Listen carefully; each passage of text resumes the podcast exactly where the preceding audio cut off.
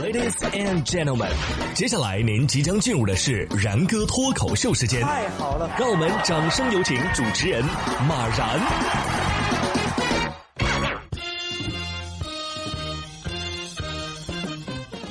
然哥说新闻，新闻脱口秀，各位听众大家好，我是然哥。在我们节目当中啊，经常分享一些有时候被骗了呀，或者说怎么骗别人的这样的一些反诈新闻吧。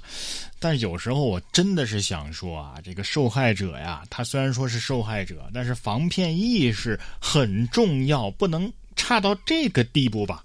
近日，在太原开往上海的列车上，民警啊接到一名乘客的报警求助。据悉啊，该男子啊无聊。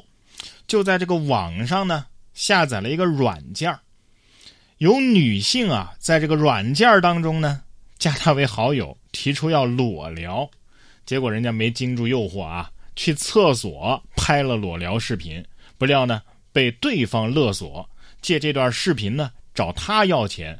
警方接到报警之后啊，随即就阻止了男子转钱的念头。目前呢，这件事还在进一步的处理当中。这个咱。坐个火车还耐不住寂寞了呢啊！这真的是光着屁股拉磨啊，转着圈丢人呢。这火车上应该没 WiFi 吧？所以大哥您是用流量下的 APP 啊？您真是大方啊！流量要是用不完的话，你看两集《熊出没》不好吗？再说了，我没明白这个裸聊是是您裸着跟对方聊啊？在这里我奉劝各位男同胞们啊，特别是像我们这种大小伙子，千万别裸聊，为啥呀？因为对方看到你的身材可能会笑死的。接下来要说的这位兄弟呢，感觉也不是很地道啊。八月九号，山东德州一检查站的民警在对出租车进行检查的时候，发现一名男子啊蜷缩在后备箱。据了解，该男子当天准备从滨州市回老家，因为一直没有做核酸，逃避疫情检查，才躲在后备箱。在民警询问其随身物品当中，这五千块钱现金是怎么回事啊？他支支吾吾的，又引起了民警的怀疑。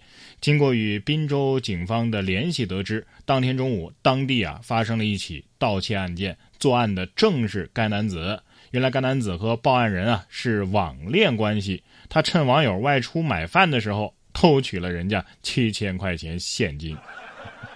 世界之大，无奇不有啊！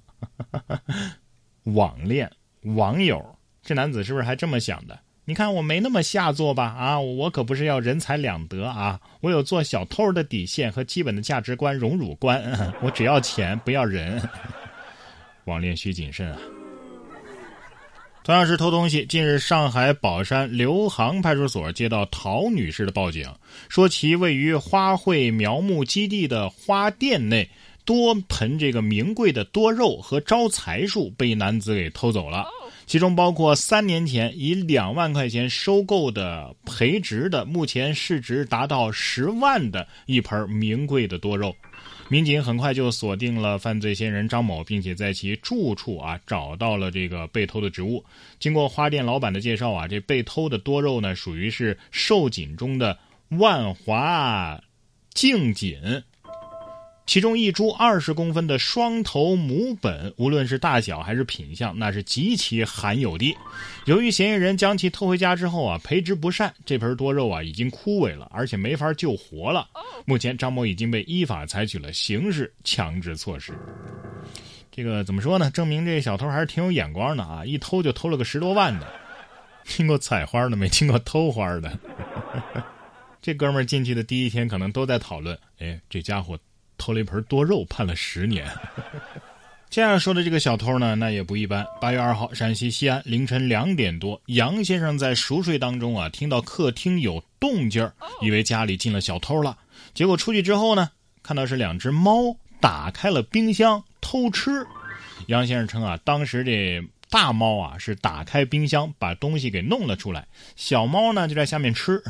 冰箱啊只有一米左右高啊，用的时间久了，吸附力呢确实不太强了。这个猫闻见冰箱里边可能有这个鸡胸肉的味道，于是呢就自己打开了冰箱。这个以前呢也有过打开冰箱的情况，但是晚上开冰箱还是第一次啊，还以为是进小偷了呢，被吓了一大跳。这个日防夜防，家贼难防，是吧？这俩可真行啊！一个把风，一个开冰箱顺东西。猫得说了，什么叫偷？我不是家里的一员吗？我只是半夜肚子饿了，起来吃点东西，怎么了？这视频要是给我们家猫看的话，我们家猫得说了，这这一定是摆拍，它它就打不开冰箱。要把大象装冰箱，总共分几步？说完猫，我们再来说说大象。近日，云南西双版纳边境派出所的民警接到报警，说有这个亚洲野象啊在公路附近活动。在热成像监测的时候呢，民警意外发现了五个鬼鬼祟祟的身影。在亚洲象们带路之下，民警当场抓获了三名欲非法出境的人员。后来经过侦查，另外两名嫌疑人呢也已经落网。这是象象队立了大功啊啊！大象得说了，像我们这种体型娇小、神出鬼没的动物，最适合的任务就是暗中观察了。哎，所以说去年那些好吃的大象们也不是白吃的，是不是？其实这几个人类啊，也有点本事，知道跟着大象能够找到安全的路径。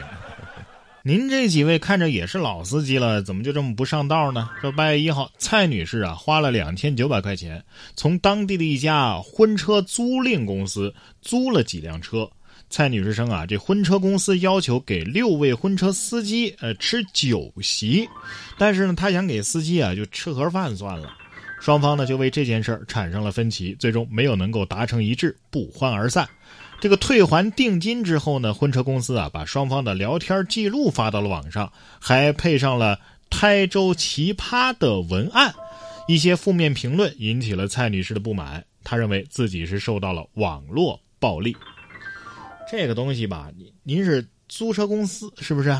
用户给钱，双方这个没有达成一致，咱就不做这个生意。您这带什么节奏呢？对呀，想吃酒席开一桌也行啊，您交份子钱吗？